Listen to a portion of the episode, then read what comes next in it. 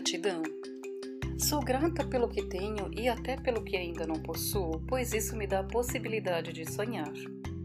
Sou grata pela boa refeição e pela que ainda virá, pois o apetite é sinal de saúde evidente. Sou grata pelas obras de arte que coleciono, pois joelhos ralados indicam que fui uma criança com sede de aventura e feliz, e que os tombos não me venceram e eu sempre me reergui. Pelos cortes e arranhões nos braços e nas mãos, pois fizeram parte de uma história que me trouxe até aqui.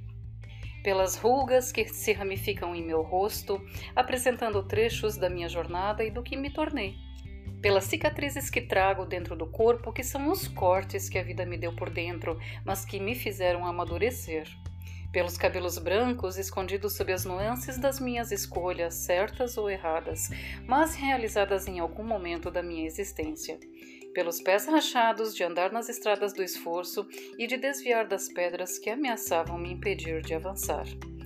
Pelos vasos sanguíneos irrigados de gordura ou açúcar, pois isso prova que aproveitei as dádivas dos alimentos energéticos.